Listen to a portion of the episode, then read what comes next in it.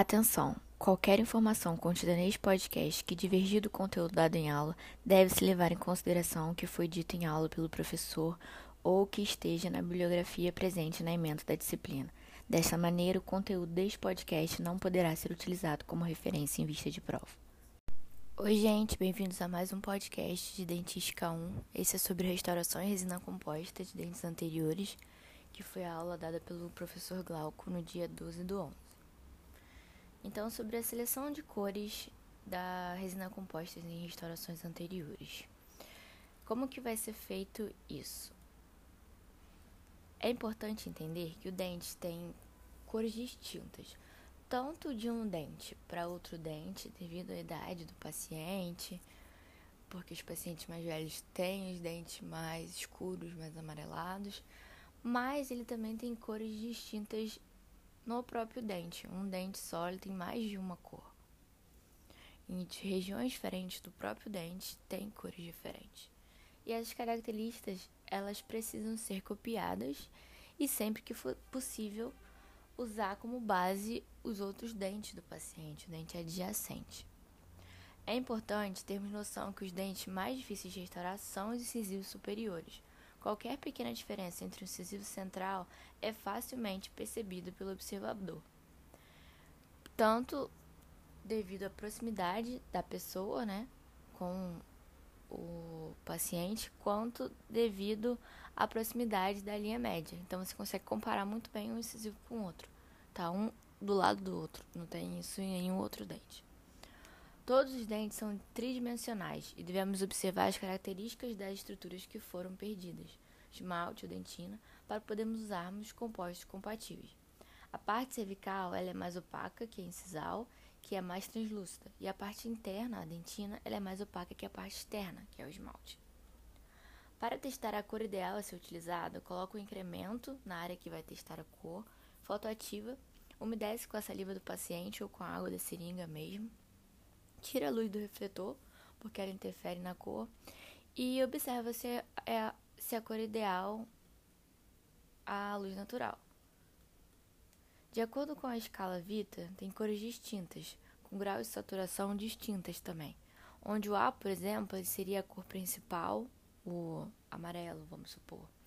E o número 1, 2 e 3 são as variações de saturação dessa cor, tipo amarelo claro, amarelo escuro, um exemplo.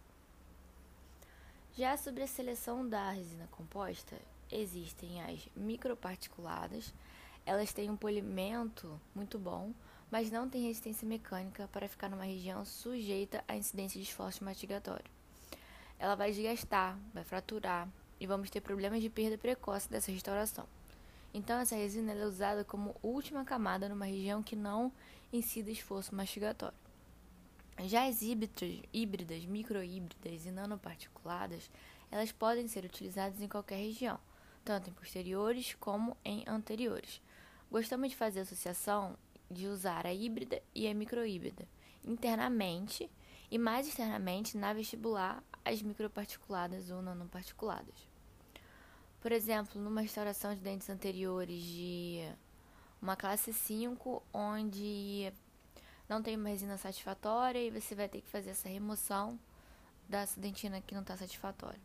Então, após a remoção, a gente vai fazer um bisel, ou seja, fazer um desgaste no ângulo calo superficial do dente, que vai expor os primos de esmalte, aumentando a adesão e, além disso, essa, esse bisel ele vai fazer, vai mascarar a interface dente-restauração de uma maneira melhor. O bisel ele tem aproximadamente 45 graus e 1 milímetro de extensão. Após feito o bisel, nós vamos fazer o condicionamento ácido com ácido fosfórico por 15%, para promover uma união micromecânica com o sistema adesivo com a resina composta. Então, no esmalte, eu vou desmineralizar os prismas de esmalte para que o adesivo penetre. E na dentina, eu vou desmineralizar a dentina expondo a trama de colágeno lava pelo dobro do tempo e seca com papel absorvente para não desidratar a trama de colágeno. Para essas essa, essa trama não colabar, atrapalhando a penetração do sistema adesivo. É importante que proteja com a fita Teflon o dente adjacente. Aplique o sistema adesivo e já pode remover a fita Teflon. Todos os kits dos fabricantes eles vêm com resinas translúcidas e opacas, resina para esmalte e resina para dentina. No passo a passo clínico, nós vamos iniciar com a resina de dentina e depois, por palatina, usar uma híbrida por toda a extensão até chegar no tamanho final, comparando com o dente homólogo e fotoativa.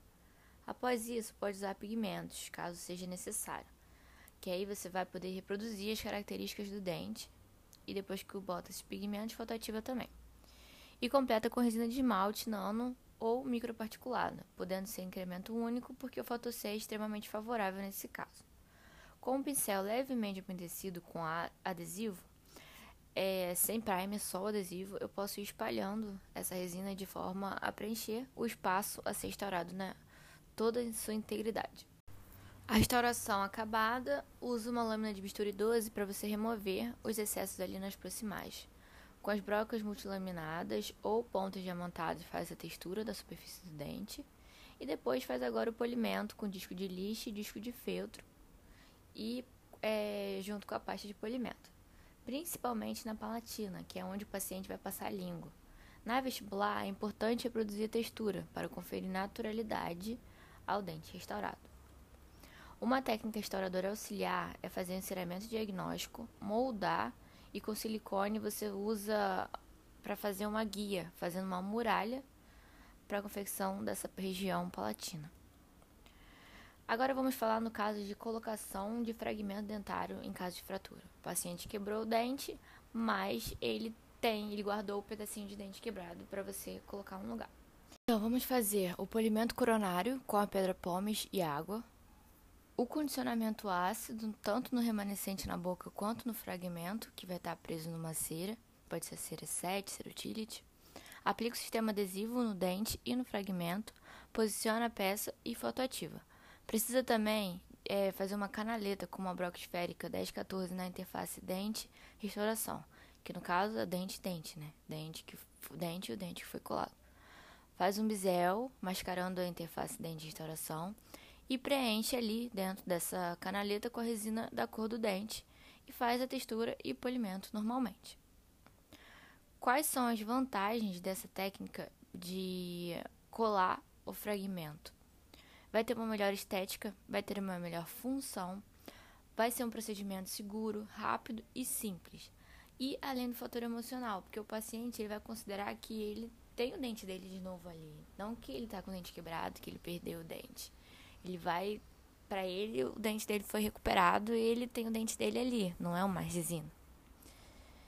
Então, emocionalmente falando, é melhor. Então, basicamente é isso, gente. É o resumo de hoje. É, espero ajudar vocês de alguma forma e até o próximo.